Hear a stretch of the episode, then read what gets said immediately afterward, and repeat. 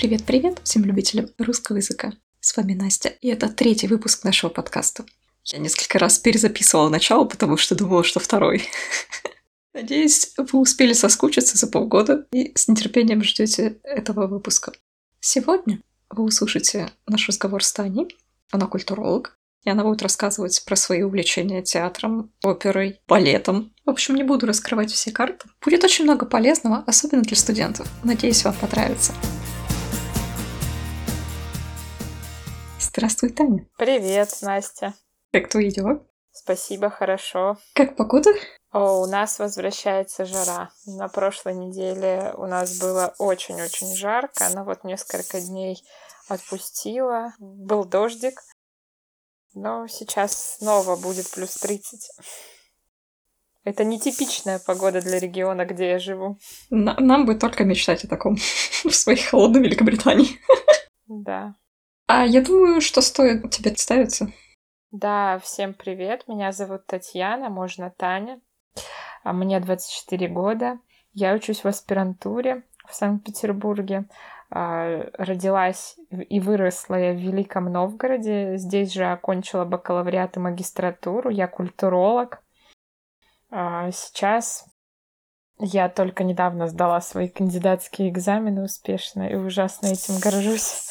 Но это только даже не половина пути, я бы сказала, а только треть или четверть. Четверть скорее. Дорогу осилит идущий, так сказать. Да, я надеюсь. А надо сказать, что это наша вторая попытка записать этот подкаст, поэтому я надеюсь, что он будет даже лучше немножко, чем предыдущая версия. Ну, вдруг. Да, Да, сегодня я хотела бы с тобой поговорить о каких-нибудь твоих хобби для начала. О, мои хобби. Хорошо. У меня несколько увлечений, но я могу сказать, что с детства я ходила в воскресную школу, э, и там был хор.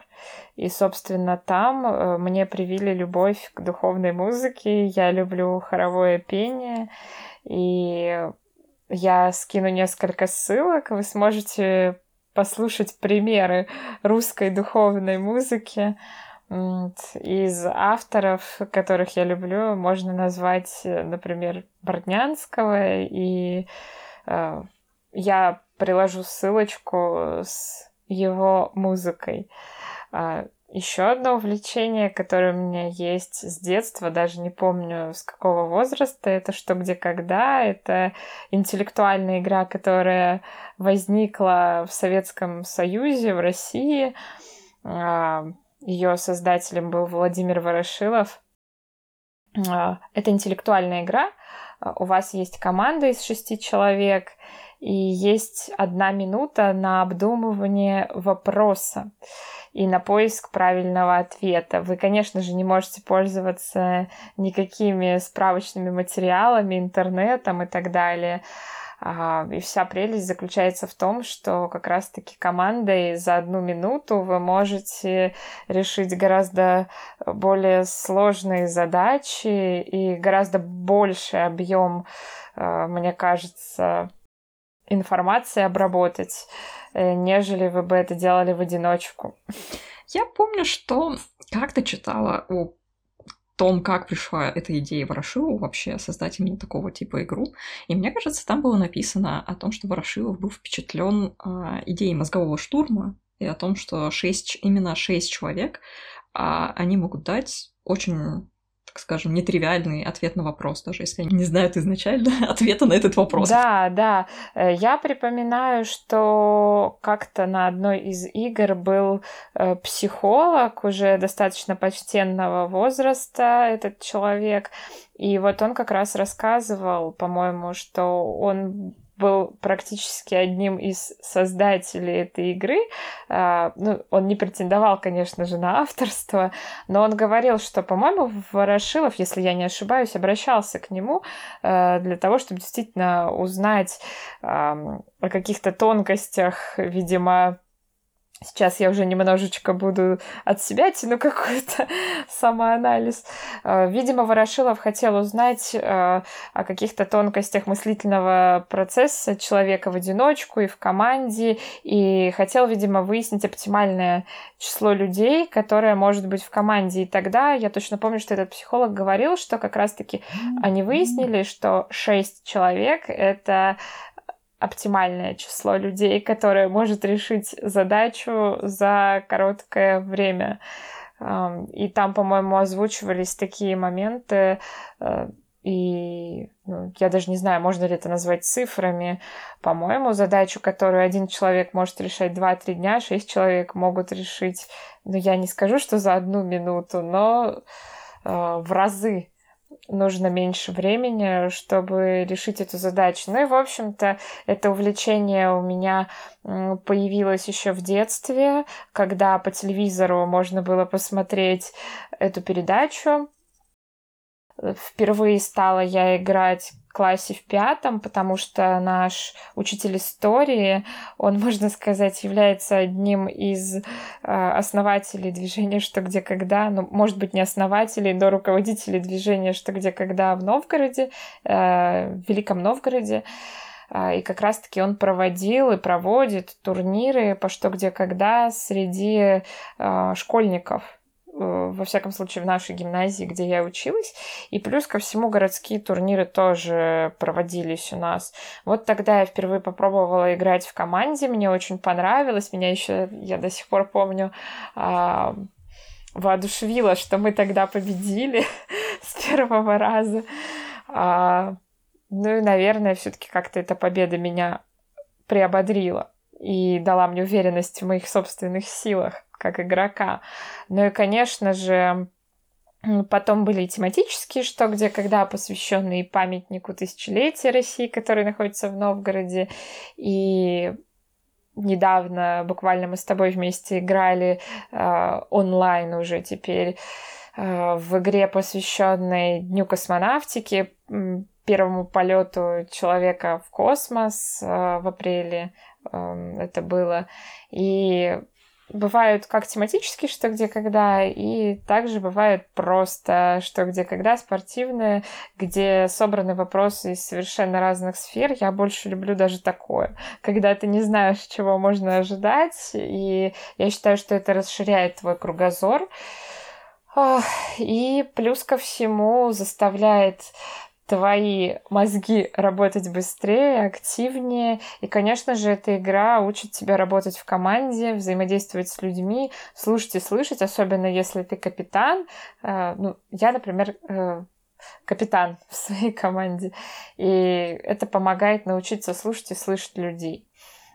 И как-то аккумулировать свои чужие действия для достижения наибольшего эффекта. Я так понимаю, что а, ты ведь не только активное участие принимаешь в том смысле, что ты играешь в качестве там, капитана команды, либо просто как участник, но ты также и присылаешь вопросы, то есть какую-то пассивную тоже роль играешь. А твой вопрос когда-нибудь выбирали? О, это немножко больная тема для меня. Мой вопрос еще ни разу не выбирали. Но и, собственно, отправлять я начала вопросы не так давно. До этого как-то у меня все копилось и я не решалась отправить, э, пока была ребенком, а, потому что думала, что мои вопросы недостаточно хороши. Э, но потом, когда я выросла, как-то стало не до этого. Но меня воодушевил тот факт, что мой приятель, ну, не знаю, приятель, не приятель, но во всяком случае знакомый из моего института, а, он участвовал э, в игре. Его даже приглашали в домик, в котором это все проходит э, в Москве. Да-да-да, в нескучном, са... в нескучном саду происходит все. Да-да-да, в нескучном саду, в общем-то, это, по-моему, парк-музеон, и его вопросы выбирали несколько раз. И, кстати, скажу, что несколько игр назад его вопрос не просто выбрали, но он еще и выиграл деньги вполне приличные.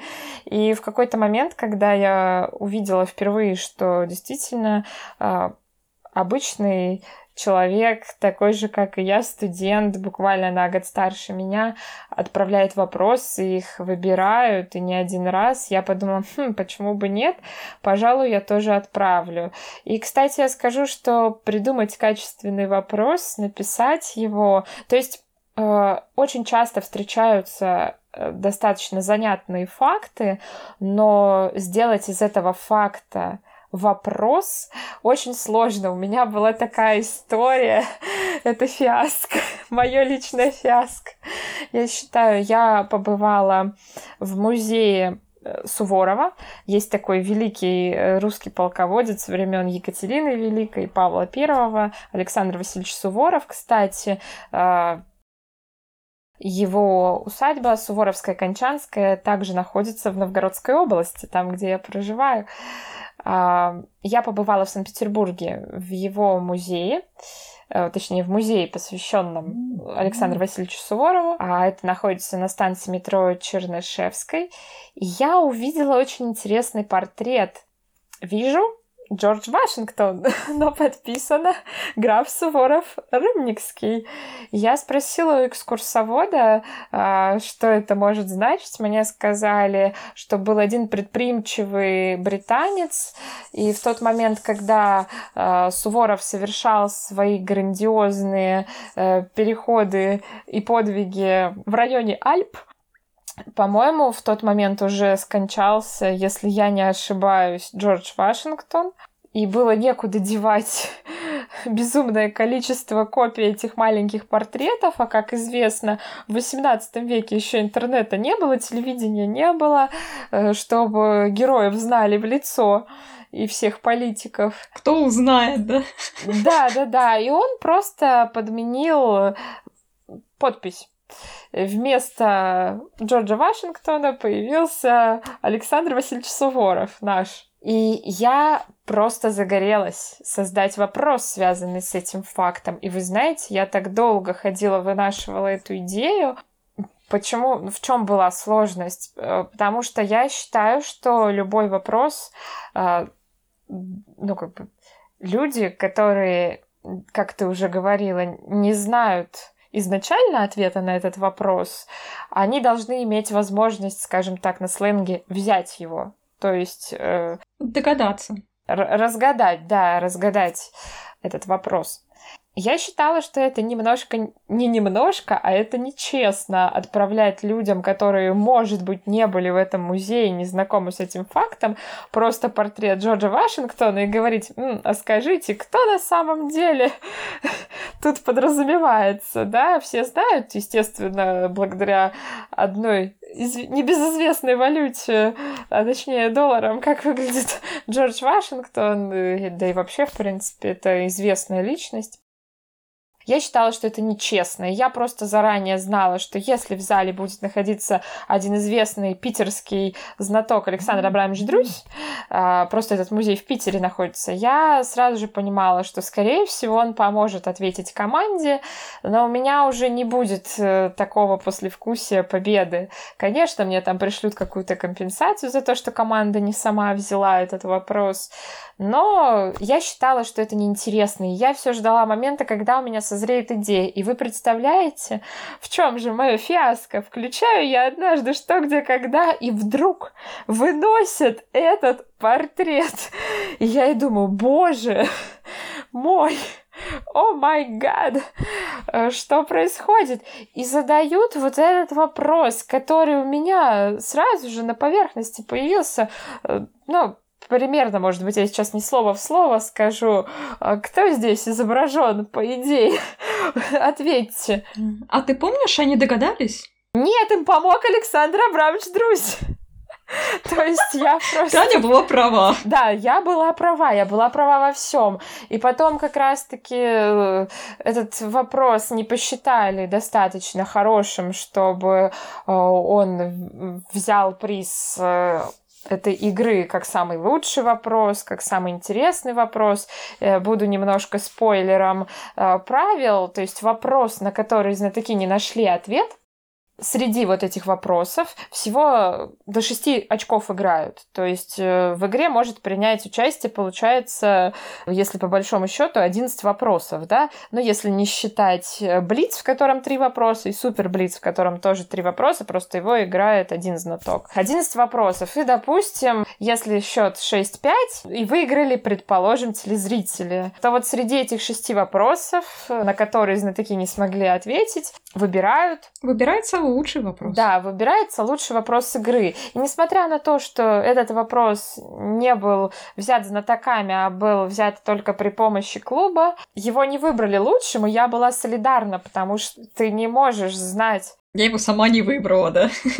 Конечно, я бы его сама не выбрала, и, собственно, я его не отправила. А, вот. Но у меня есть несколько хороших, действительно хороших вопросов. Я их тестировала на своих, можно сказать, фокус-группах, на новгородских знатоках, которые сказали, да, это хорошие вопросы. Я их отправила, надеюсь, что их выберут, их э, положат на стол, и волчок их выберет, и, возможно, даже я выиграю какую-то сумму денег. Э, вот. Даже Александр Абрамович Друзь не поможет взять этот вопрос. Вот, так что... Мне кажется, знаешь, когда человек отправляет вопрос, он скорее делает это из интереса, чем из желания заработать денег. Ну, конечно, это тоже как приятный бонус. Да, деньги — это приятный бонус, но у меня, скажем так, будет приятное воспоминание, что вот, я побывала на игре. Пусть я побывала не в домике, хотя я очень хочу побывать в домике, и я очень хотела бы поиграть за столом как знаток. Я даже помню, что когда я еще была ребенком, я тебе это уже говорила, я очень хотела поиграть, и когда я увидела, что Росатом вроде бы собрал команду из школьников, я тогда подумала, что ой, как хорошо, что у этих детей, хотя бы в этих детях реализовалась моя мечта. Вот, точнее, у этих детей. Да, насколько я знаю, а, по-моему, раз в год, может быть, э, играет команда телезрителей. То есть они садятся за стол, и им задают вопросы знатоки. Мне кажется, что-то вот такое было. Нет, я такого, честно говоря, не припоминаю. А, я знаю, что на финалы приглашают э, лучших телезрителей и телезрителей, э, чьи вопросы потенциально будут играть на этой передаче. То есть на финале года, mm-hmm. например, и так далее. А, вот. Ну, я, конечно же, надеюсь, вдруг чисто теоретически этот подкаст услышит кто-нибудь, кто отвечает за игроков. Возьмите меня. возьмите меня на игру, пожалуйста, дайте мне шанс. Вот, ну, так что я была бы очень рада, если бы меня позвали поиграть. Я бы приехала, живу я недалеко, Питер от Москвы находится недалеко, как и Новгород. Новгород расположен вообще посередине между Питером и Москвой. До Питера два часа, до Москвы ночь на поезде, можно даже и быстрее, с учетом наличия Сапсана. Вот так что, дорогие слушатели, если будете в Питере или в Москве, знайте, что, в принципе, очень э, легко вы можете добраться до Новгорода и посмотреть несметное количество памятников ЮНЕСКО, у нас их почти столько же, сколько в Риме. Я думаю, что все знают о Риме. И если вы хотите посмотреть э, на Древнюю Русь, вы хотите посмотреть э, на домонгольскую Русь, у нас есть памятники домонгольской Руси. Так что приезжайте, у нас есть фрески Феофана Грека, и так далее, и так далее. В общем, жемчужины русской истории, русского искусства. Приезжайте, пожалуйста, как только закончится пандемия. Но, может быть, кто-то находится сейчас уже в России, для вас тогда вообще практически нет проблем, границы вам пересекать не надо. После такого замечатель... После такой замечательной рекламы вы обязательно должны посетить... Рекламы Новгорода, да? Да, да, обязательно должны посетить этот чудесный город. Да, да, приезжайте. Хорошо, когда ты живешь в европейской части России. Для тебя все относительно близко. Да, это хорошо. А, так, если продолжать э, историю и рассказ о моих увлечениях, нужно также обязательно сказать, что я просто обожаю посещать театры и музеи. Э, я скажу, что я являюсь э, студентом до сих пор потому что аспирантура считается третьей ступенью образования в Российской Федерации. Ну и на протяжении всех лет моего обучения и в бакалавриате, и в магистратуре. Естественно, у меня был студенческий билет, а так как я культуролог, то у меня есть еще и дополнительные бонусы.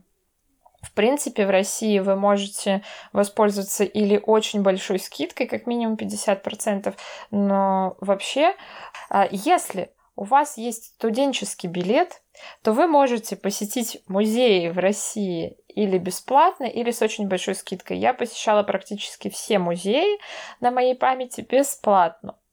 Я считаю, что это просто замечательная возможность изучить все экспозиции и постоянные выставки, и временные выставки.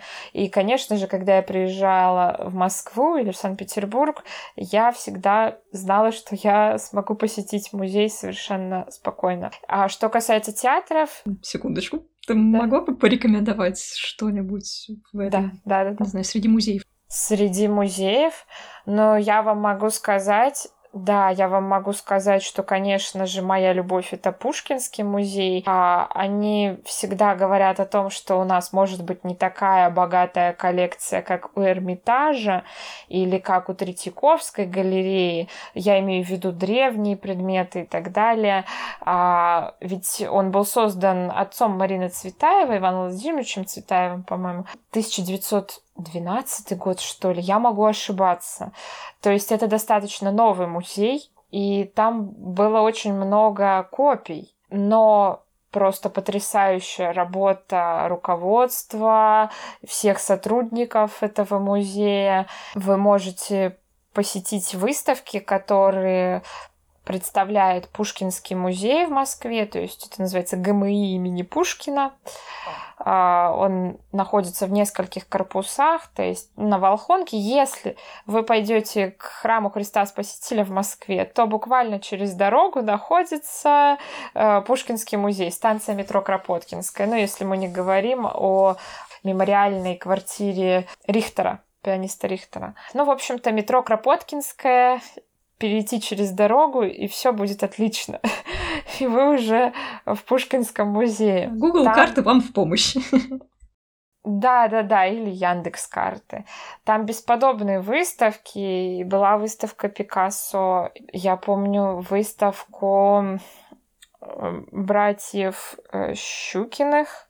Получается, э, как раз-таки вот эта знаменитая щукинская коллекция, господи, если я не ошибаюсь, конечно же, там э, было три брата, и они собирали просто гигантскую коллекцию, они заработали свое состояние, производя ткани изначально, и как раз-таки очень даже интересный такой момент, что э, все вывески были стилизованы, как будто они на тканях э, с разными орнаментами. Ну, это здорово. Да, да, да. И даже э, я помню, что мне попался э, поезд в метро, полностью декорированный. Э, информационными такими, ну даже не просто информационными стендами, а он был оклеен вот этой пленкой с этими тканями, с росписями. Э, Все это было посвящено выставке Щукиных. Вообще, московское метро, я вам, кстати, на заметку скажу, что это отдельный просто объект, объект для посещения, потому что станции метро в Москве, я считаю, что являются самыми красивыми в мире. Это, конечно же, такая советская эпоха, а, то есть э, там и различные мозаики, и скульптуры, чего только нет. То есть, если у вас, в принципе, немного денег, плохая погода, вы даже не студент, достаточно заплатить э, за вход в метро и катайтесь, пожалуйста, целый день, смотрите на, на станции метро. Это очень красиво. Мне кажется, это один из первых пунктов, Наверное. рекомендуемый к посещению возможно. для туристов. Да, возможно. А, просто в нашей, твоей, в нашей первой версии я почему-то не вспомнила про него, про этот пункт. Ну, в общем-то, вот скажу, Пушкинский музей, если кратко. Конечно же, это Третьяковская галерея. А, там есть а, несколько корпусов тоже. Они находятся а, вот где современное искусство это на Крымском валу. Как раз-таки недалеко от парка Музеон, где что, где, когда, то есть все рядышком. Э, ЦПКИО, Центральный парк культуры и отдыха имени Горького, тоже просто советская сказка. Летом рекомендую. Там находится как раз-таки музей-гараж, музей современного искусства. Вы тоже можете его посетить. Через дорогу парк Музеон, где домик, э, охотничий домик. И немного еще если пройти, то вы окажетесь э, в Третьяковской галерее на Крымском валу. Там как раз-таки я помню, что была и на выставке, посвященной оттепели, это 60-е годы. И вот я даже не помню, Куин же он был... Нет, все-таки он был э, в Э, ну, я, я не знаю, как правильно, старое историческое здание. Но, в общем-то, на станции метро Третьяковская, а, собственно, и находится также вот инженерный корпус, и а, вот это здание невысокое, с которого начиналась Третьяковка, там находится памятник основателю, и как раз-таки может быть, и там была выставка э, Куинджи, может быть, может быть, да. Но точно помню, что там была э, выставка, посвященная Зинаиде Серебряковой. Просто это моя любовь, я ее обожаю. И э, я точно помню, что там была расположена эта выставка. То есть Третьяковка проводит тематические выставки, огромные выставки и по Поленову, и по Айвазовскому. То есть, кто не знает, это главный маринист просто Э, царской России. Тяжело не знать, даже если вы очень далеки от искусства. Да-да-да. А, вот, я вспомнила, я вспомнила, что все таки в э, в Третьяковке на Крымском валу была выставка, посвященная Репину. То есть там настолько много было экспонатов, некоторые из них настолько огромные, а, что, конечно же, просто не поместилось бы все. Естественно, мы не забываем о постоянной экспозиции Третьяковской галереи. Просто не забываем. Но еще, кстати, скажу, что в Пушкинском в том же... Это тяжело забыть. Да, да, да, да, да. А, но также скажу, что и в Пушкинском, особенно в Пушкинском, есть э, различные программы для детей и молодежи образовательные. И там у них очень интересный момент есть э, э, молодежная конференция, то есть там школьники участвуют. По-моему, ее вышка организует каждый год я имею в виду Высшая школа экономики. Э, сегодня как раз-таки, когда мы записываем этот подкаст, я считаю исторический момент. Э, ректор вышки сообщил после 20 с лишним лет э, своей триумфальной работы в этом университете, успешной работы, что он покидает пост ректора. То есть сегодня тоже такой для вышки день я просто скажу два слова, что Высшая школа экономики это один из лучших вузов России, но так по версии Forbes вообще лучший. Он обгоняет и МГУ, и СПБГУ. Вот, минутка рекламы, хотя я там не учусь, но я считаю, что преподаватели там тоже просто замечательные. Мне доводилось бывать на разных школах, мастерских, где они как раз-таки э, проводили мастерские, мастер-классы, круглые столы, лекции. И как раз-таки в Пушкинском музее как-то я пришла, и а, там была лекция, естественно, с вопросами и ответами Виталия Анатольевича Куренова. То есть это, а, можно сказать, главный культуролог всей вышки, ну и можно сказать, что один из главных и одна из знаковых фигур для культурологии э, России начала 21 века. То есть, представляете, вот опять же музей. То есть, это достаточно живое пространство. Что касается Эрмитажа, если мы перенесемся в Питер, то, конечно же, Эрмитаж я всем советую. Эрмитаж. У них есть очень интересные программы молодежные. То есть, если вы приедете учиться в Питер, вы можете записаться на разные штуки, очень интересные активности. У них еще всегда было бесплатно можно заходить по студенческому билету, но вот сейчас во время пандемии какие-то странные меры, э, драконовские, как у нас говорят. То есть э, большие сложности, там какой-то один день в месяц, когда вся толпа просто всех льготных категорий приходит, э, пытается зайти в музей. Я считаю, что это не самый лучший вариант. А вот, например, русский музей, Государственный русский музей, тоже недалеко от станции Невский проспект. Вы можете посидеть, э, посетить со студенческим билетом, особенно если профильники, вообще э, в любой день бесплатно. Так что буквально недавно, можно сказать, ну как сказать недавно, сейчас во время ковида уже все стало относительно, относительно недавно я была в Русском музее.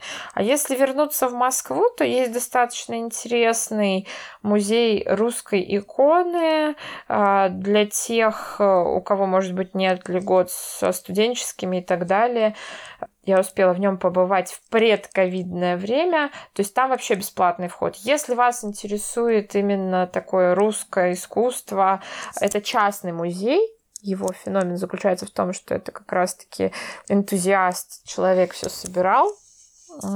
И просто, я считаю, тоже а, очень большой музей, там колоссальные усилия, интересная э, экспозиция, и прийти посмотреть, в принципе, тоже это Садовое кольцо, самый центр, но если идти дальше по музеям, в Москве каких только музеев нет. Я всем рекомендую посетить Кремль, там, где э, находится резиденция нашего президента, и там, естественно, есть э, целый комплекс музея Московского Кремля, там есть очень интересные выставки э, временные. Я помню, что была на выставке э, сокровищ из э, китайского дворца. То есть это были просто замечательные моменты. И плюс ко всему там были возможности посетить лекции посвященные Китаю, китайской культуре, то есть меня это очень заинтересовало. Плюс я была до сих пор помню так, это, по-моему, был третий курс, то есть это, наверное, год 2017-18, нет, 17 все-таки, наверное.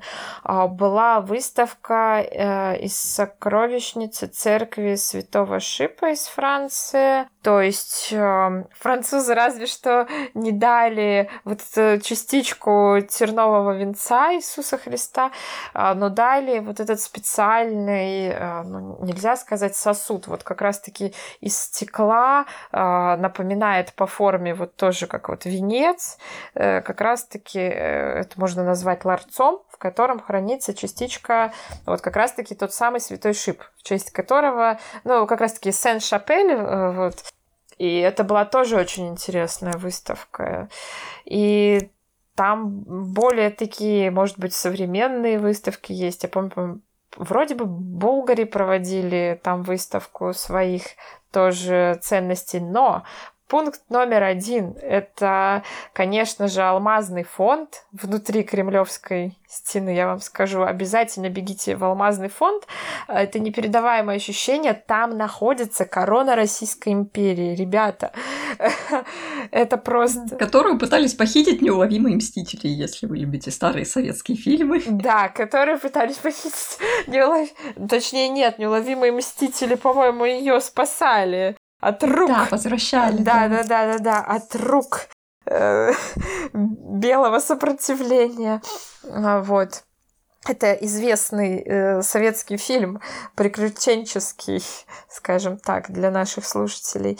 И, конечно же, там ценности императриц, и Фаберже и так далее. О, кстати, в Питере есть отличный музей, э, посвященный целиком и полностью Фаберже. То есть там не только пасхальные яйца, но там еще и э, целые, допустим, письменные гарнитуры и так далее. То есть ходить вы будете там целый день по этому музею. Он находится тоже в самом центре города. Если вернуться к Кремлю, то там, конечно же, алмазный фонд я рекомендую. Я в нем была уже пару раз И мне все мало, я бы еще раз пришла. Фотографировать нельзя, сразу же говорю. Да и фотографии у вас не получится, там какое-то специфическое освещение. Также есть грановитая палата, то есть там даже кареты русских царей, там свадебные, ну, подвенечные платья э, императриц и даже э, великих княжон. Если вдруг вы когда-то окажетесь на какой-то международной конференции с очень высоким участием, как однажды посчастливилось мне, организатором была э, этой исторической конференции Государственная Дума, то есть это была международная конференция, посвященная Второй мировой войне. А, и нас повели на экскурсию в Кремль. Но это был не просто Кремль, э, в который могут войти все желающие, то есть как раз-таки, да, э, те пункты, которые я описала, но это был дворец, и мы побывали и в Грановитой палате, и мы побывали в покоях, там, начиная от, наверное, 15-16 веков, там, времен Ивана Грозного и заканчивая э, палатами, как сказать, э, апартаментами, комнатами, э, специально выстроенными к, трех, к празднованию трехсотлетия Романовых, когда все приехали в Москву, то есть это уже 1913 год, и в общем-то, я вам скажу, что это непередаваемые тоже впечатления. Мы побывали и в Георгиевском зале, а, где происходят награждения. Мы побывали ну, во, во всех залах, в общем-то, мы побывали. Да, и я бы еще раз э, с удовольствием бы посетила. Скажи, а Кремль в Нижнем в Великом, извините, в Великом Новгороде он открыт для посещения? Конечно, Кремль в Великом Новгороде открыт для посещения, но я вам скажу, что это просто стена, то есть э, там нет какого-то специального дворца. Э, это стена, но вы можете подняться на одну из башен. Эта башня называется Какуй, самая высокая башня. Там есть подзорное отличное оборудование. Вы можете посмотреть в эти подзорные трубы на Великий Новгород э, с высоты птичьего полета. Также вы можете пройти по боевому ходу, тоже почувствовать себя средневековыми стражниками, новгородцами. А, также вы можете подняться на звонницу. А позвонить дают? Э, да, да, в принципе, ударить в колокол. Особенно это приветствуется на Пасху, когда всех желающих тоже пускают на звонницу. Есть возможность ударить, э, позвонить в колокола. Кстати, в воскресной школе у нас был даже предмет основы православного колокольного звона. Э, то есть есть очень интересно интересные части у колокола, например, сковорода и так далее и тому подобное. И я скажу такую легенду, когда уже окончательно Новгород лишили а, самостоятельности управленческой, а, когда изначально в Новгороде э, во времена Веча, э, то есть это такой первый прообраз парламента. Э, был вечевой колокол, который созывал новгородцев, да, и как символ независимости Новгорода увезли этот вечевой колокол и говорят, что по пути в Москву, где-то в районе Валдая, он разбился и распался на э, тысячи маленьких осколков. В общем-то, из этих осколков э, якобы потом э, отлили первые валдайские колокольчики. Сейчас Валдай славится своими колокольчиками, э, и там есть музей э, колоколов, то есть вот такая легенда. Спасибо. Ну, вообще, легенда. Да, но сама по себе эта легенда вообще изначально вроде бы даже гласит, что э, просто колокол большой распался на множество маленьких колокольчиков. Но мы понимаем, что просто распасться на множество маленьких или колокольчиков. Ему помогли. Да, или ему помогли. Ну а вообще в те времена колокола наказывали, им отрывали языки, чтобы... Ну, язык — это часть колокола, вот как раз-таки, который бьют вот от, а, об эти стенки, если по-простому выражаться, да. И вот э, колокола наказывали, у них отрывали языки, языки, у них могли а, отрывать уши, то есть, э, ну, скажем так, э, а, это та часть, за которую, да, привешивается колокол, эм, и плюс ко всему колокола могли даже ссылать в ссылку, колокола могли, э, по-моему, даже избивать плетью, то есть чего только не было в средневековье. А, вот. Но вернемся также к нашему Кремлю, к новгородскому. Есть, естественно, а, тоже грановитая палата, очень интересная. Там она э, не только славится своими экспонатами, но там и есть э, в том числе э, все, в общем-то, не просто отреставрировано, а отреставрировано, кстати, на совесть. Но там вы можете посмотреть сквозь прозрачный стеклянный пол на деревянные перекрытия, какого-то там, допустим, 14 века и так далее. То есть очень все сделано на славу, интересно. А, и есть в том числе один из корпусов Новгородского музея-заповедника, в котором э, были раньше присутственные места, как это сейчас называется, областная администрация, губернская администрация. Сейчас там э, в этих присутственных местах находится музей Новгородский заповедник и областная библиотека научная. Вот. Так что, ну, естественно, на территории э, Кремля находится Софийский собор, одна из главных святынь и древности Великого Новгорода, жемчужина истории России. А, также на территории Кремля находится величественный памятник тысячелетия России.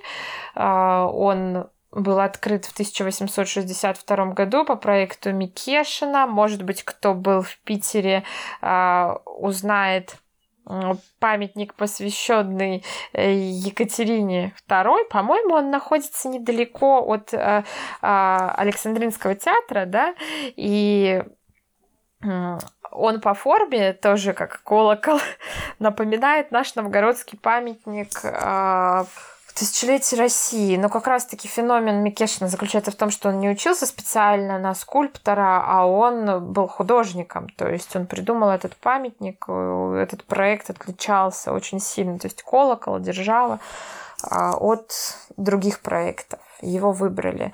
Вот. Также на территории Кремля находится детский музейный центр, очень интересный, э, так называемый судейский городок. То есть на территории Кремля достаточно много всего. Также находится еще филармония. Вот. Поэтому в Кремле есть что посмотреть. Если вы перейдете через пешеходный мост, через реку Волхов, э, тут же он находится на выходе из Кремля, то вы попадете на Ярославово дворище. Там находился древний торг.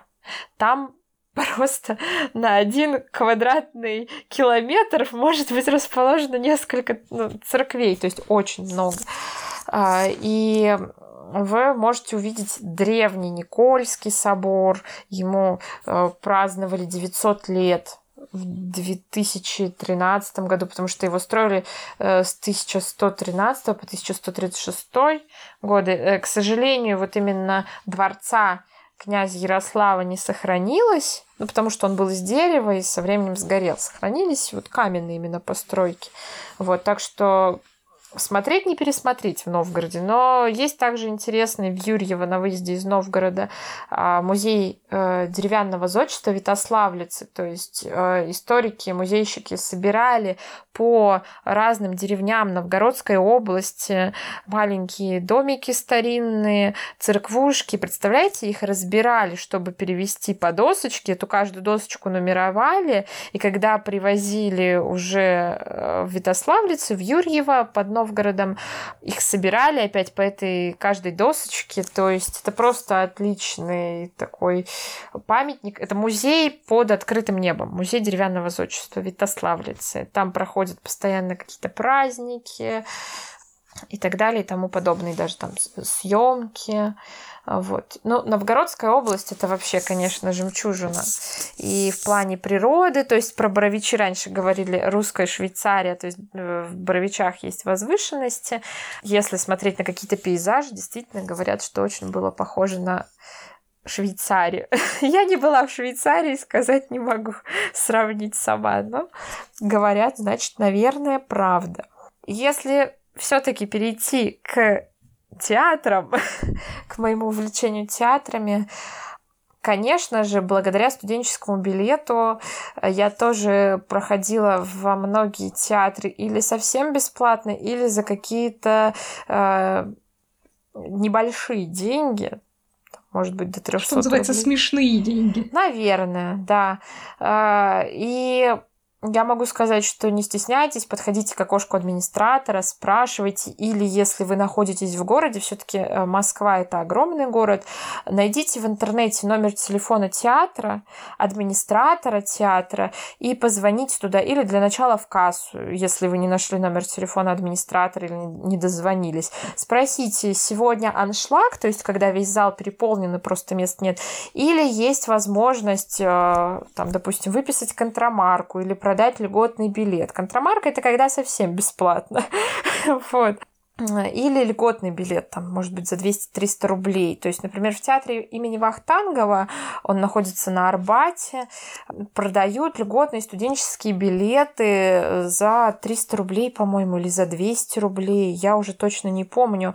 А, буквально перед ковидом самый последний спектакль я успела посмотреть. Представляете, с Луновым. Василий Луновой, это просто национальный герой у нас. Вот я успела э, посмотреть э, спектакль он играл там главную роль. Так что так, а, если говорить о других театрах, например, в театре «Современник» тоже замечательные и постановки и замечательные администраторы, очень добрые, лояльные к студентам. То есть вы можете позвонить, спросить, может быть, если есть свободные места, если это рабочий день. То есть мы с вами понимаем, что э, самые популярные дни среди работающей публики, которая может себе позволить купить билет за полную стоимость, это дни с пятницы по воскресенье, да, когда уже выходные, все, можно расслабиться. Вот. Но а если вы приехали, например, на конференцию, у вас свободное время, то это, конечно же, скорее всего, понедельник-четверг. Обычно в театрах выходной день, допустим, понедельник или вторник. Кстати, в музеях тоже бывает выходной день. Вы, вы это возьмите себе на заметочку, все-таки проверяйте график. Да, будет обидно приехать к закрытым дверям. Да, да, да, проверяйте в интернете режим работы. А, и если вы нацелились на тот или иной театр, на ту или иную постановку, э, позвоните заранее и спросите, есть ли возможность э, продать вам льготный билет или выписать контрамарку. Не забудьте ваш студенческий билет. Самое важное. Пожалуйста, потому что если вы придете, у вас могут его спросить. Да, ну может быть еще паспорт. Еще э, лайфхак. Э, все знают про Большой театр, русский балет. Это, конечно же, э, я думаю, известно всем иностранцам русский балет. И если вы захотите попасть в Большой театр, это можно сделать за 100 рублей. А, это смешные деньги, то есть а, за несколько часов до начала спектакля. Как правило, спектакли начинаются в 19.00, в 7 часов вечера. А, в 4 часа дня. Если вы стоите лицом к Большому театру, то слева находится РАМТ, Российский академический молодежный театр, и как раз-таки вот практически в одну линию примыкает к нему новая сцена Большого театра, то есть все знают историю историческую сцену, да, вот это величественное здание с квадригой наверху. А, а слева находится... С конями. Ну, можно сказать, да, по-простому. А, и э, сквер с фонтаном. А слева находится здание Российского академического молодежного театра и новая сцена, и там же находится касса театра. И так вот в этой кассе с 4 часов дня а, продают билеты на спектакли, которые будут вот в этот же день по студенческому билету. То есть, если это постановка балета, например, Григоровича, там «Лебединое озеро» или «Дон Кихот», скорее всего, имейте в виду, что очередь будет где-то, может быть, даже из пяти утра выстраиваться. Если вы не способны на такие подвиги, то, в принципе, ну, там две очереди, то есть спектакли идут параллельно и на новой сцене, и на исторической сцене. Не надо геройствовать. В принципе, ну, как я считаю, не надо геройствовать. Если вы действительно просто приехали на конференцию или в путешествие у вас несколько дней, и вы не можете выстоять с 5 утра очередь, а, то Просто вы можете спросить, так, а кто на новую сцену, кто на историческую? Там листочек, в который все записываются. Главное, запишитесь, найдите человека, который перед вами, который после вас, обозначьтесь как-то. А, обычно, если я приходила где-то в 3 часа дня, за час до начала продажи, а, я попадала в это число студенческих билетов. Но обычно охранник выходит и говорит, э, что, допустим, 30-50 билетов. Ну и ты можешь посчитать, что если ты 20 то тебе, в принципе, хватит. Это места, конечно же, на галерку, то есть на самый верх.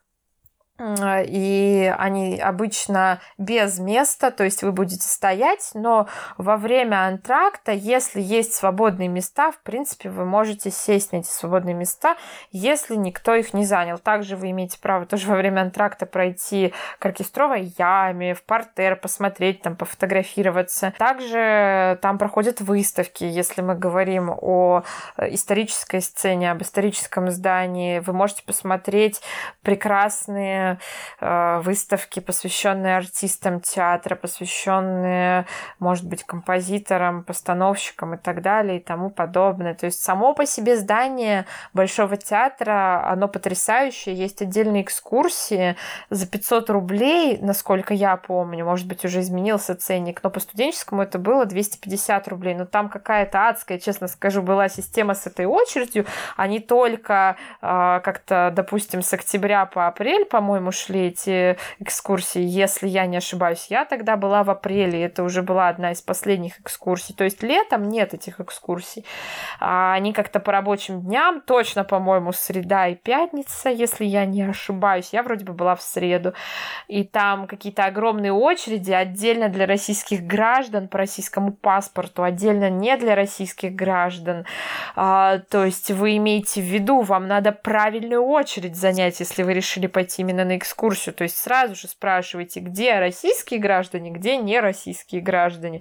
Потому что если вы заняли... Наверное, это связано с языком, да? На каком они проводят? А, это, с одной стороны, связано с языком, да, а с другой стороны, это связано с тем, что российским гражданам не верят просто так, что ты российский гражданин, ты должен предъявить паспорт. И я до сих пор помню, как за мной стоял э, человек, у которого то ли ВНЖ, то ли что-то такое э, из Прибалтики, и я я не знала, что надо достать именно паспорт, потому что я была первый раз. И а, ну, в общем-то, единственный. На экскурсии я была первый единственный раз. Мне хватило одного раза.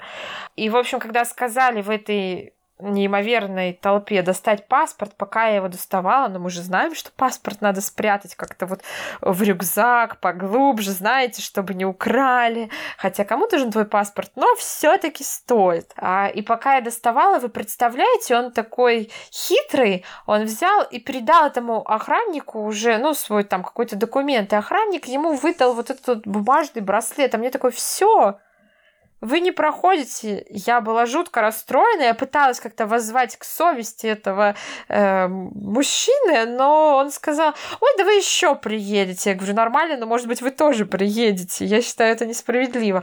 Но мне, скажем так, повезло, э, кого-то там из этой очереди забраковали, кто-то из иностранцев перепутал очередь, встал не туда, и мне вынесли этот браслет, когда освободились места. И я считаю, что, конечно, экскурсия это классная история, потому что а, вас проведут э, в спокойной обстановке в рабочее время, когда там идут прям даже, может быть, репетиции по всем залам а, и, и а, скажем так, по разным уголкам театра, расскажут какие-то тонкости э, и историю а можно театра. поприсутствовать на кусочке репетиции, например, оркестра, или вы просто проходите мимо? Да, мы заходили, мы заходили, была репетиция оперы по-моему, «Кавалер Розы». То есть, да, это интересный момент в спокойной обстановке, в тишине, но если вы просто купили билет за 100 рублей, вы тоже можете посмотреть театр. Конечно, это будет без экскурсовода. И я вам скажу так, что я проверяла Википедию и все остальные сайты. Э, такой информации, которую нам давал экскурсовод, там не было. Вот, так что э, экскурсия — это полезная вещь, особенно по студенческому. Но, конечно же, то, как мы туда попадали, я считаю, что сервис сервис — это просто ужасное отношение к людям, сервис которого нет. Что российские граждане, что иностранцы, то есть это было ужасно. Я надеюсь, что что-то изменилось с тех пор, потому что это был 2017 год. Может быть, стало лучше. Может быть, стало лучше. Также я скажу, что существует молодежная программа Большого театра. Я не знаю, только ли она для граждан РФ или нет, но если вам нет 25 лет, то вы можете купить билет в портер э, на хорошие места по льготной цене. А, обычно это был все время балет «Пламя Парижа», но когда начался коронавирус, видимо, богатые люди не хотели рисковать здоровьем покупать билеты, просто весь репертуар был открыт. Мне повезло, я в тот момент была в Москве, я посетила балет «Спящая красавица». Так, еще скажу, не удивляйтесь, если вы увидите а, ну, скажем так, людей, которые неистово кричат постоянно на балете «Браво! Браво!». И, собственно, это есть э, такая категория людей, которые, видимо, по льготной цене ходят в театр, им как-то помогают. Я видела критиков, да, которые как-то заправляли этими людьми, они говорили им, куда идти садиться и так далее. То есть они, эта женщина даже ругалась на кого-то из этих людей. То есть это было ужасно видеть во время антракта это действо.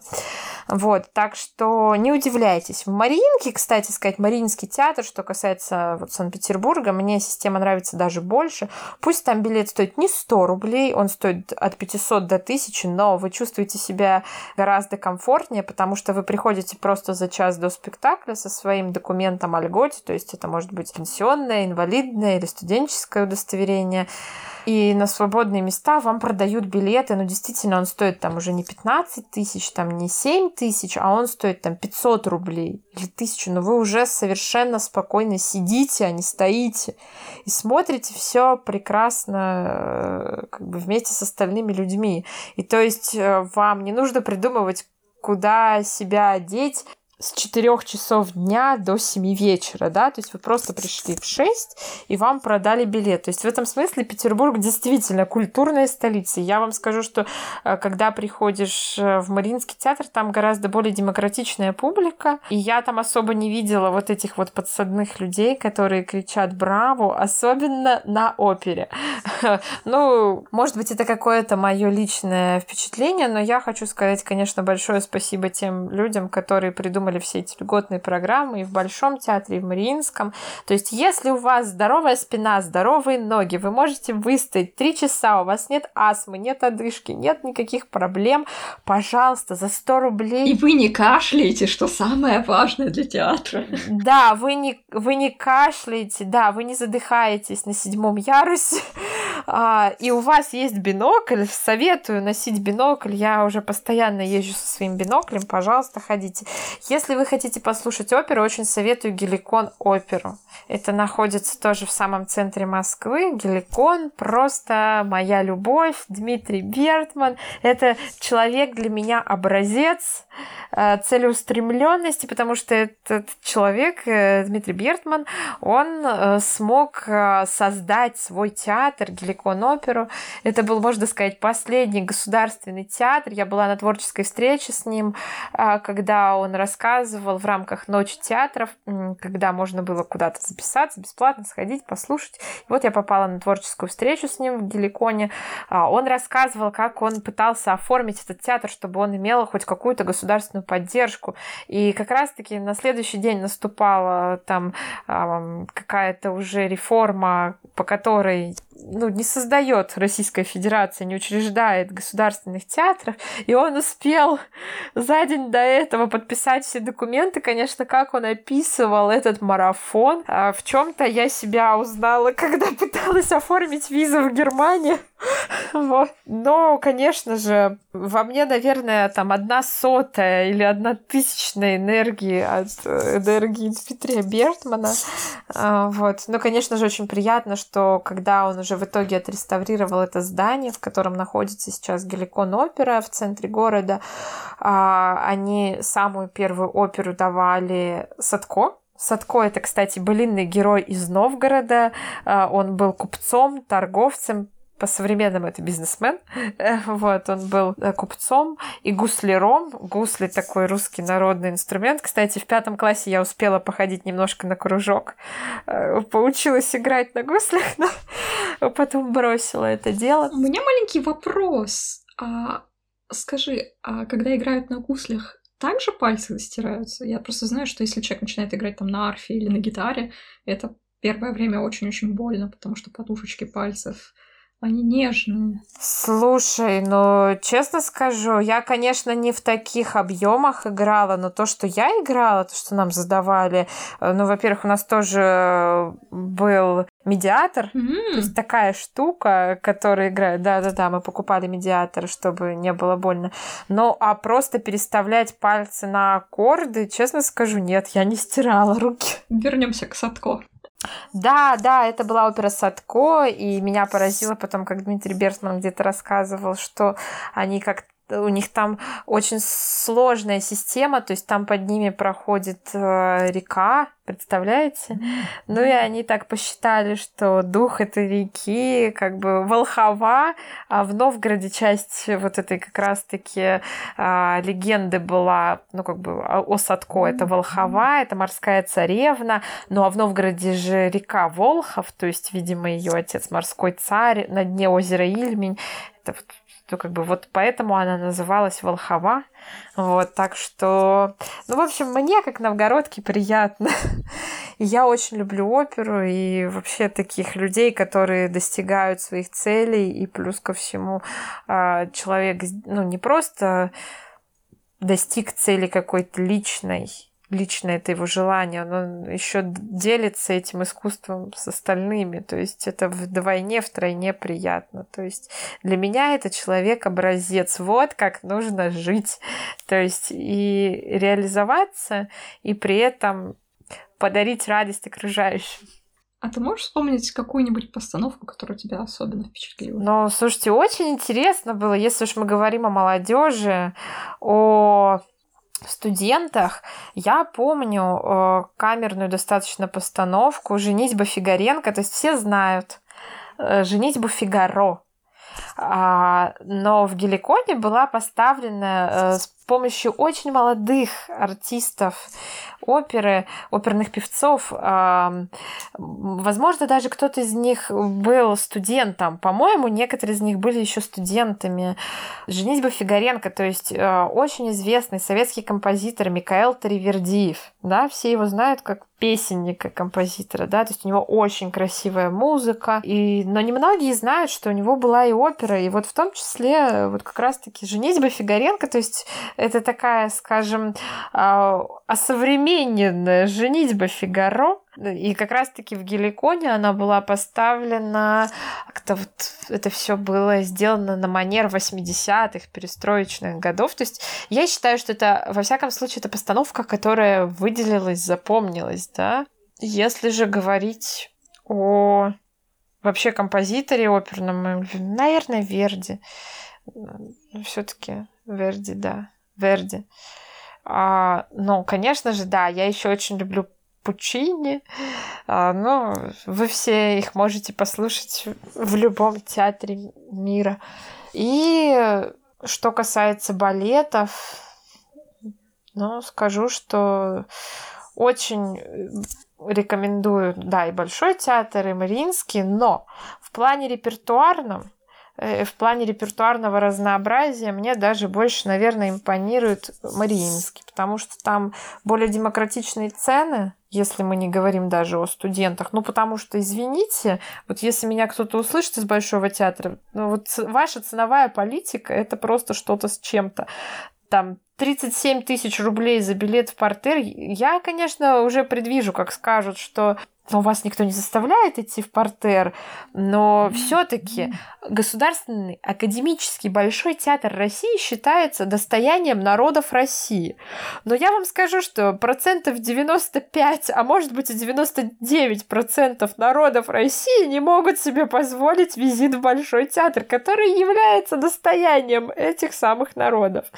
Вот, поэтому я считаю, что... Достояние на расстоянии. Достояние на расстоянии, да. Достояние, которое может себе позволить э, увидеть Абрамович. Кстати, я как-то была, и в зале присутствовал сей господин. Вот, так что, ну, вы понимаете теперь уровень цен и уровень финансовой обеспеченности граждан, которые могут себе позволить туда ходить. Или ты студент за 100 рублей, который потом в, э, антракте пересядет в портер, если все хорошо и если все получится. И если будет этот прекрасный человек, который уйдет или не придет, а, вот, если вам повезет. Так что так. Ну а в плане Маринки, я считаю, что там и репертуар, конечно же, даже побогаче, наверное.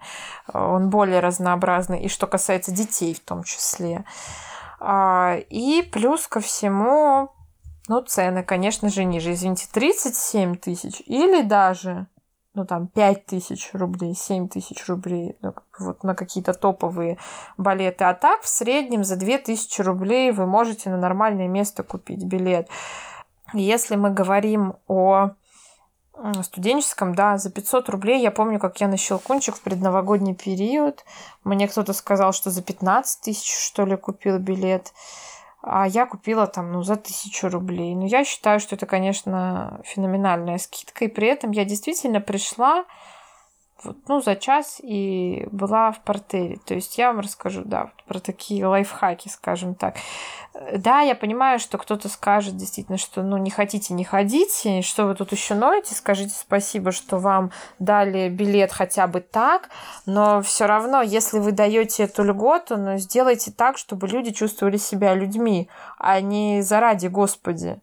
Да, то есть и действительно хочется напомнить, может быть, кому-то, что такие театры, как Большой театр, это достояние всех народов России. И ремонтировался, реставрировался он на деньги налогоплательщиков. То есть, ну, как бы, да, может быть, кто-то и давал свои какие-то пожертвования, но все-таки хотелось бы действительно напомнить, что давайте будем как-то ориентированы на людей. И театр для людей. Потому что но я уже начинаю понимать вот этих людей, то есть, что вот они находят эту женщину, вот этого критика, который как-то там может их провести, то есть это поклонники балета, это очень скромно одетые люди, пожилые люди, пенсии которых никак не сопоставимы на вид это просто пожилые люди, поэтому я делаю вывод, что это пенсионеры. И я понимаю, что они идут на то, чтобы кричать да просто не своим голосом браво балерине, которая может быть и не Светлана Захарова, ну далеко не Светлана Захарова. Но э, я считаю, конечно же, что в Большом театре все достойны, все достойны, а, но будем говорить так, что кто-то заметным остается для поклонников балета, кто-то запоминается им, кто-то действительно такая звезда, такой уникум, как Николай Максимович Скоридзе, да, э, человек перед талантом и работоспособностью которого, трудолюбием и порядочностью которого я преклоняюсь. Он сейчас является ректором Академии русского балета имени а, Агриппины Яковлевны Вагановой в Петербурге, да, то есть человек, э, талантливый человек, талантлив во всем. И вот действительно вот такие звезды просто с толпы, искусства. А есть люди, которые, ну просто я была тоже, когда в Большом театре, помню, вот ну, танцуют они вариацию, она начинает спотыкаться, слава богу, не упала. И за это вы просите... Вообще бывают плохие дни. Да, я понимаю, что бывают плохие дни, но вы тогда не просите у людей 37 тысяч. И я думаю, ну ладно, я за 100 рублей. Как бы, ну, кто-то за 37 тысяч. Но э, я понимаю, что всякое может случиться. Ну что, может быть, от театров перейдем к твоим волонтерским проектам? Да, конечно. Конечно, да, волонтерские проекты. Расскажешь немножко? Про них. Да, да. Если вы студент, вы хотите приехать учиться в Россию, вы, конечно же, э, наверное, захотите заниматься чем-то, кроме учебы, если у вас на это останется время, конечно же. А для этого существует масса организаций. Я прикреплю ссылки, отправлю их Анастасии, она их выложит. А, в России сейчас очень развита система а, волонтерства и программы мобильности различные. Есть ассоциация волонтерских центров, в которые входят разные волонтерские центры в регионах. А, есть различные организации, допустим, локальные какие-то организации, волонтерские объединения, просто может быть внутри института, внутри факультета. Допустим, там, где я учусь, есть э, волонтеры э, на библиотечно-информационном факультете, да, волонтеры-библиотекари, да, то есть вот они э, именно это локальные такое предприятие в Санкт-Петербургском институте культуры. А есть более крупные международные организации, такие как Красный Крест. Да? Они есть практически в каждой стране, и вы можете найти региональных представителей на сайте, связаться с ними, сказать, что вот вы хотите помогать, вас с радостью пригласят, и вы будете взаимодействовать. Есть э, более э, такие организации, связанные с политикой допустим, что касается молодежного парламентаризма, да, есть молодежные парламенты, молодежные правительства, молодежные палаты при законодательных собраниях города, района, области, края, республики. То есть, пожалуйста, тоже на ваш вкус. Если говорить о каких-то таких э, волонтерских организациях, ну вот да, действительно, я вам посоветую Красный Крест, да, и, естественно, если вы хотите вообще получать информацию о России, а, вы можете подписаться на информационные каналы в Телеграме, вы можете найти просто через сайт, я опять же прикреплю ссылки, то есть очень рекомендую Россотрудничество, у них есть русские дома, русский дом в Лондоне, русский дом в Баку, русский дом в Анкаре, они сообщают о разных мероприятиях. Да, здесь маленькая ремарка. Дело в том, что через русский дом в мы узнали, что существует русский клуб.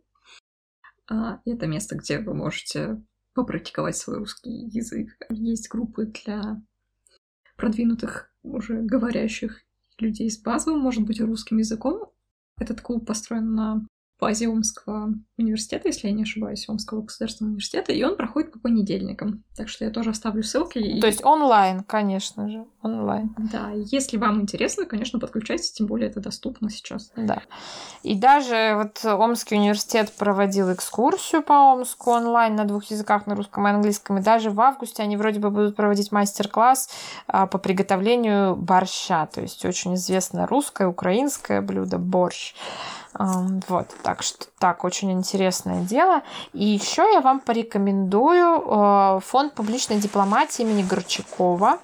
Это фонд, который проводит разные школы, мероприятия, конференции э, с международным участием. Вам могут, по-моему, даже компенсировать расходы там на дорогу и так далее.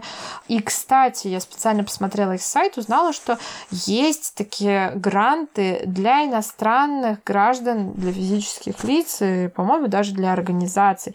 То есть вот еще есть время, по-моему, зарегистрироваться на форум Евразия Глобал, который проходит каждый год в Оренбурге.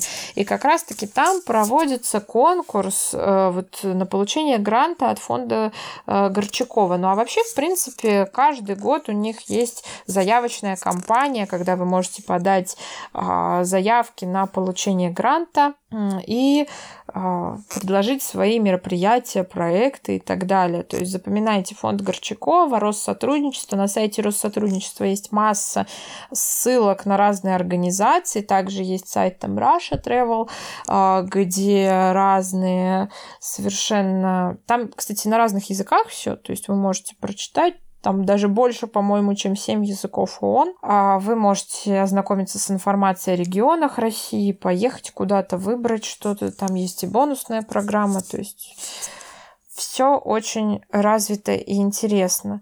Есть такая возможность, так же как Национальный совет детских молодежных объединений. У них на сайте есть всегда актуальная информация по мероприятиям. Они проводят каждый год международный лагерь «Диалог» в Калужской области. То есть в Москве вы все собираетесь, вас везут. Насколько я помню, иностранцам по-моему, тоже оплачивают расходы. Я таким образом подружилась с девочкой из Испании. вот. Ну, у нее мама э, имеет русские корни, то есть она по-русски говорила. Но я отмечу, что э, в Оренбурге форум Евразия, он все-таки рассчитан больше для тех, на тех э, людей, которые все-таки знают русский язык. Возможно, вам кто-то поможет, там, по-английски что-то переведет и так далее. Но вот лагерь диалог, там несколько рабочих языков, вам там переведут, помогут и так далее. Также у нас есть Ямало-Ненецкий автономный округ. Там очень холодно, сразу же скажу. Представители этого округа, там вообще отлично развита молодежная политика. Они проводят выездной форум а, для молодежи. Он называется «Мы за мир во всем мире». Он проходит каждый год в августе в Болгарии, в городе Китон. И туда принимают и соотечественников. По-моему, даже это все бесплатно для соотечественников. Я точно не уверена. Но я знаю, что еще там и не соотечественники есть. Когда я там была в 2019 году, там были ребята из Македонии, ну, в общем, из разных стран. Желательно, конечно, чтобы вы как-то хотя бы немножко говорили на русском языке, но, по-моему, там английский тоже, в принципе, приветствуется. То есть э, но я точно не помню. Я говорила по-русски. А, то есть вот можете запомнить для себя Евразия Глобал. Там вы можете еще и грант получить. Лагерь Диалог, Калужская область. И мы за мир во всем мире. Это Болгария. То есть, но проводит его российский. Также существует еще форум соотечественников. Он тоже в Болгарии, по-моему, в Софии проводится. Но я, так как проживаю в России, для меня этот форум немножко не актуален. Я не соотечественник, я просто гражданин Российской Федерации. Вот. Настоятельно рекомендую. Посмотрите сайт фонда Горчакова, там очень много всего интересного. Очень много. Также есть, вот, например, я участвовала, кстати, в Великом Новгороде проводится каждый год арктическая школа. То есть до какого-то момента я о ней не знала. Тоже при содействии фонда Горчакова если вы из арктического региона, вы можете принять участие в арктической школе там как раз-таки и русский, и английский тут вообще без проблем. И могу сказать, что пользуйтесь всеми возможностями, участвуйте везде, где только можно, подавайте вы сюда заявки. Я, например, не сразу же прошла куда-то на международные мероприятия, но потом в итоге я побывала и в Берлине, и в Оксфорде, то есть все достижимо, все реализуемо. А, и плюс ко всему, вот сейчас прошло очень интересное мероприятие. Я участвовала в Всемирном форуме, который проходил в Страсбурге, но, к сожалению, это было онлайн. Но я считаю это достижением, что меня туда, в принципе, отобрали в русскую делегацию, в российскую. И плюс я прошла на международный форум в Стокгольме. Он будет в августе, но также он будет онлайн. Но я считаю, это отличная возможность попрактиковаться, пообщаться с людьми, пусть и онлайн. Вот, так что... И плюс ко всему различные стипендии. А, если вы хорошо учитесь, у вас есть активность общественная, активность научная, волонтерская, творческая, у вас есть возможность получить разные стипендии в вузах. Конечно, в первую очередь это касается тех, кто учится на бесплатной основе. Ну что, я думаю, сейчас можно перейти к тесту. Давай. Это тест «История России» для тех, кто хочет получить ВНЖ, то есть вид на жительство в России. И здесь в этом тестовом варианте 26 вопросов. Ну, я думаю, большинство из них для тебя будут очень простыми. Может быть, мы можем выбрать какие-нибудь несколько, какие-нибудь несколько. Да, слушай, но можешь даже все 26, если блицем попробовать, и отмечай, на сколько вопросов я ответила правильно, если у тебя есть листочек и ручка. Хорошо, давай-ка знаешь, что сделаем? Всем так, это онлайн-тест, и поэтому я буду, например, за тебя отмечать. Ну так, первый вопрос. Основным занятием восточных славян было рыболовство, земледелие или охота? Что ты выбираешь? Так, ну если мы говорим о периоде, когда уже было, например, развито земледелие, я бы сказала земледелие, конечно, но если... Отлично, идем дальше.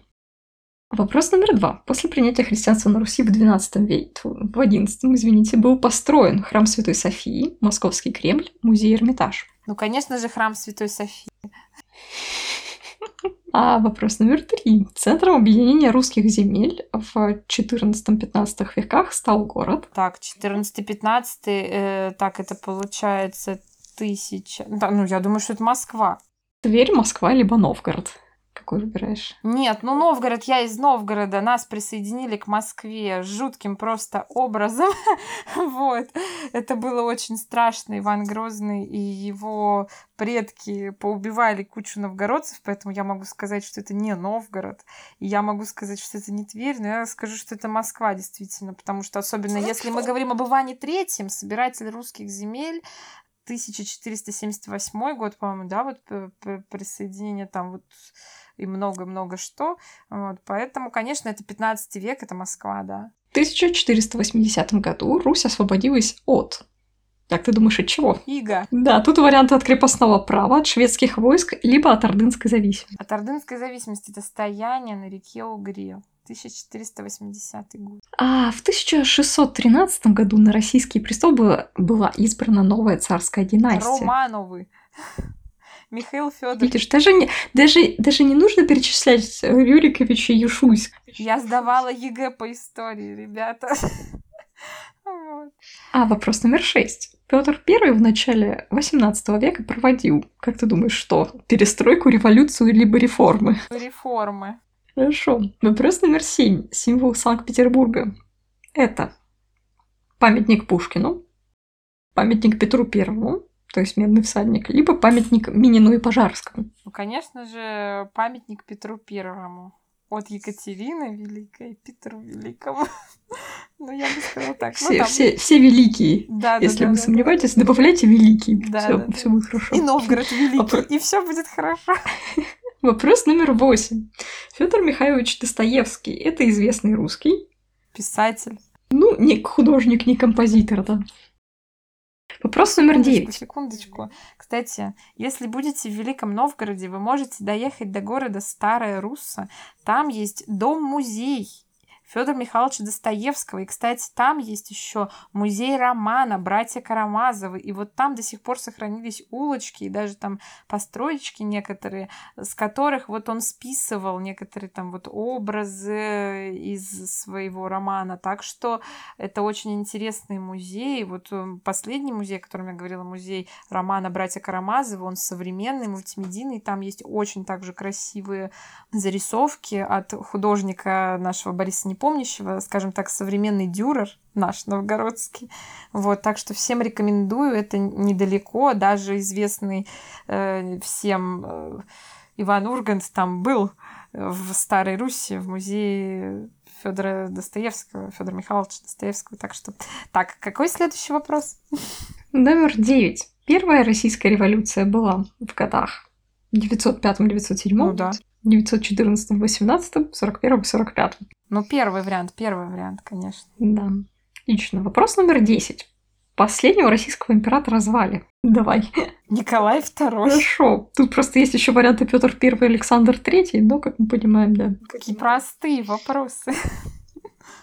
Я думаю, что это тестовый вариант, и может быть в оригинальном тесте, когда ты приходишь и сдаешь, они посложнее, но тем не менее, чтобы в принципе иметь представление о том, ну, да. о чем тебя могут спросить, может быть полезно. Вопрос номер 11.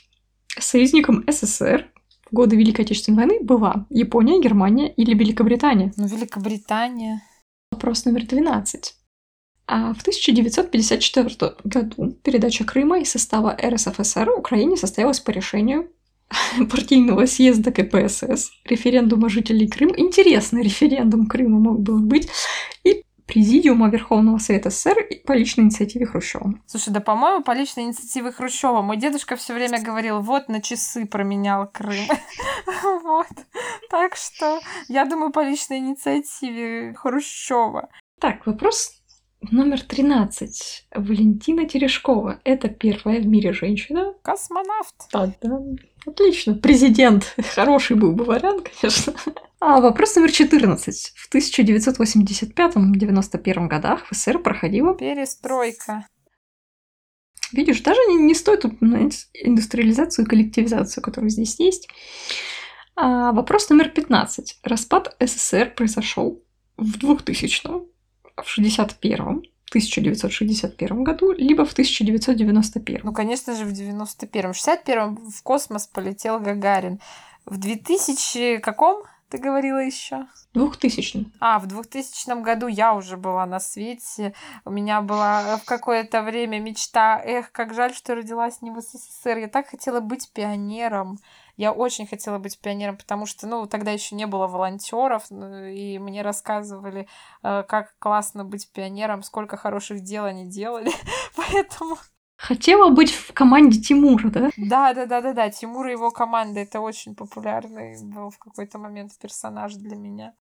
Вопрос номер 16. Современная Россия — это христианское государство, исламское государство, многоконфессиональное государство. Ну, вообще-то у нас в Конституции, во всяком случае, раньше было сказано, что мы не зависим, ну, как бы, государство отдельно, религия отдельно, но вообще я скажу, что многоконфессиональное. Хорошо. Вопрос номер 17. Борис Николаевич Ельцин был премьер-министром СССР, министром иностранных дел, либо президентом. Конечно же, президентом был. Российской Федерации. Хорошо. Ты, пожалуйста, могла бы не шуршать. А вопрос номер 18. День народного единства в России отмечают. 4 ноября. Прекрасно. Тут еще есть варианты 9 мая и 8 марта. Хорошие Но варианты. тут довольно... Да, довольно очевидно, что 8 марта Международный женский день, да. А 9 мая – День Победы официально в России. Вопрос номер 19. В Отечественной войне 1812 года главнокомандующий, главнокомандующим русской армией был Кутузов, Жуков или Суворов. Тут такие варианты, конечно, они реально вот э, исключают друг друга. Ну, конечно же, это был Кутузов, потому что Суворов, у него последние его свершения были еще, можно сказать, при Павле Первом. Потом Жуков, извините, это Великая Отечественная война, это 20 век. То есть тут ошибиться невозможно. В общем, вас, Если вы знаете, кто это. дорогие граждане, э, точнее, товарищи, которые хотят стать нашими гражданами, получить ВНЖ, вас не хотят завалить на этом тесте, вам не дают какие-то непрозрачные те- тестовые вопросы и ответы. Хорошо, вопрос номер 20. Мы близки, довольно близки к окончанию. Известный русский ученый, создатель периодической системы химических элементов это. Менделеев. Еще варианты Ломоносов и Попов. Интересный факт о Менделееве, что он в качестве разрядки для мозга, кстати, к вопросу о хобби, он занимался изготовлением чемоданов. И благодаря тому, что он был гениальным химиком, он изобрел какой-то такой клей.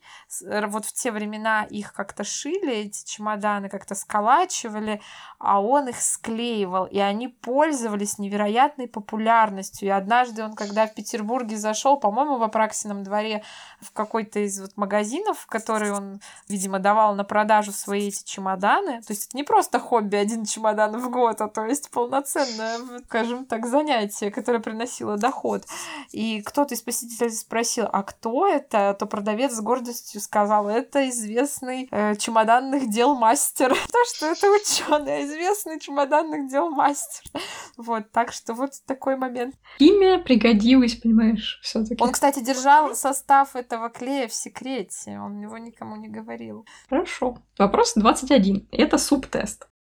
В этой части теста вы должны выполнить 5 заданий, и нужно закончить данные предложения. Напишите ответ. В общем-то, тут нужно вводить, а не выбирать из предложенных вариантов. А восстание декабристов было в каком году, тебя хотят спросить? Топ, надо вспомнить. Восстание декабристов — это когда умер Александр Первый. Если я не ошибаюсь, то есть там стоял вопрос о передаче а, так престола. То есть Константин, он был в Польше, он отказался от престола, потому что там, вот, по-моему, он не смог бы жениться на своей любимой. Так, а Николаю Первому не хотели. Так, они тысячи... Слушай, 1825, по-моему, все-таки. Слушай, 1825. 825. Хорошо, засчитано. Идем дальше. Вопрос номер 22. Самый большой известный в Российской Федерации музей Эрмитаж находится в городе. Петербург. Отлично. Понимаете, у нас эксперт в музеях. Вопрос 23. Крепость в центре Москвы и древнейшая ее часть, главный общественно-политический и историко-художественный комплекс города, официальная резиденция президента Российской Федерации называется Кремль. Видишь, довольно просто. Про Кремль, что наш новгородский, что вот московский Кремль, это, можно сказать, самые итальянские постройки, какие только можно представить, потому что строили-то их итальянцы. Если вы поедете в Италию, вы там увидите все то же самое, что и в московском Кремле и в Новгороде. Зачем платить, Зачем платить больше? Да. А, первый человек, совершивший полет в космос, летчик-космонавт СССР, это... Юрий Алексеевич Гагарин. И вопрос номер 25. День победы советского народа в Великой Отечественной войне в каком году? Естественно, 1945. Прекрасно. Теперь мы смотрим. Вот. А, значит, вы ответили правильно на 25 вопросов из 26. А, какой неправильный? А как... Какой был вопрос неправильный? Вопрос. Хороший. Может, ты случайно куда-то нажала? Не знаю. То есть он не показывает? А, да, к сожалению, тут... Блин, это же неинтересно, если не узнаешь ответы. А все таки какой вопрос он считает неверным? Я не понимаю. Я тоже не понимаю. А, слушай, может быть, может быть про Крым? Может быть про Крым? Нет, это Хрущев, все верно. То есть из всех вопросов он тут подсвечивает вопросы, которые по выбору все верно, все зелененькое. Восстание 825. Вроде ну, все я правильно. не верю. Санкт-Петербург. Я же Может быть, и Санкт-Петербург вообще-то. Это вроде правильно. Да. Довольно, странно. Я даже, я даже прям расстроилась. Я надеялась, что там будут ответы в конце, и ты сможешь... Слушай, так а людей пускают... Ну, тут есть ответы. Тут есть ответы, просто он еще а, автоматически а, а ВНЖ дают, если только ты на все-все ответил. А нет, 80% нужно набрать. То есть я бы получила ВНЖ, да? Но мне кажется, да. что больше... Так что все, мы поздравляем, вы достойны получения да. ВНЖ. Ну, честно говоря, мне кажется, что, к сожалению, очень многие молодые люди не получили бы ВНЖ. Я имею в виду молодых людей, которые уже живут в России. Ну, кстати, скажу, что с молодежным парламентом у нас есть проект тест по истории Отечества и тест по истории Великой Отечественной войны. И каждый год мы всегда проводили, то есть к Дню Героев Отечества, к 9 декабря, а, и к Дню Великой Победы, конечно же, мы проводили тест по истории Великой Отечественной войны. Там вопросы составлялись сотрудниками МГУ. Там, конечно, вопросы посложнее, я тебе скажу. Вот.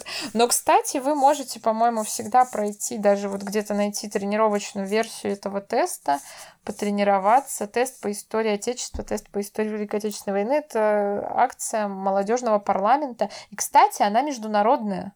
То есть вы можете принять участие, там, может быть, даже вопросы, я не знаю, на иностранных языках также есть.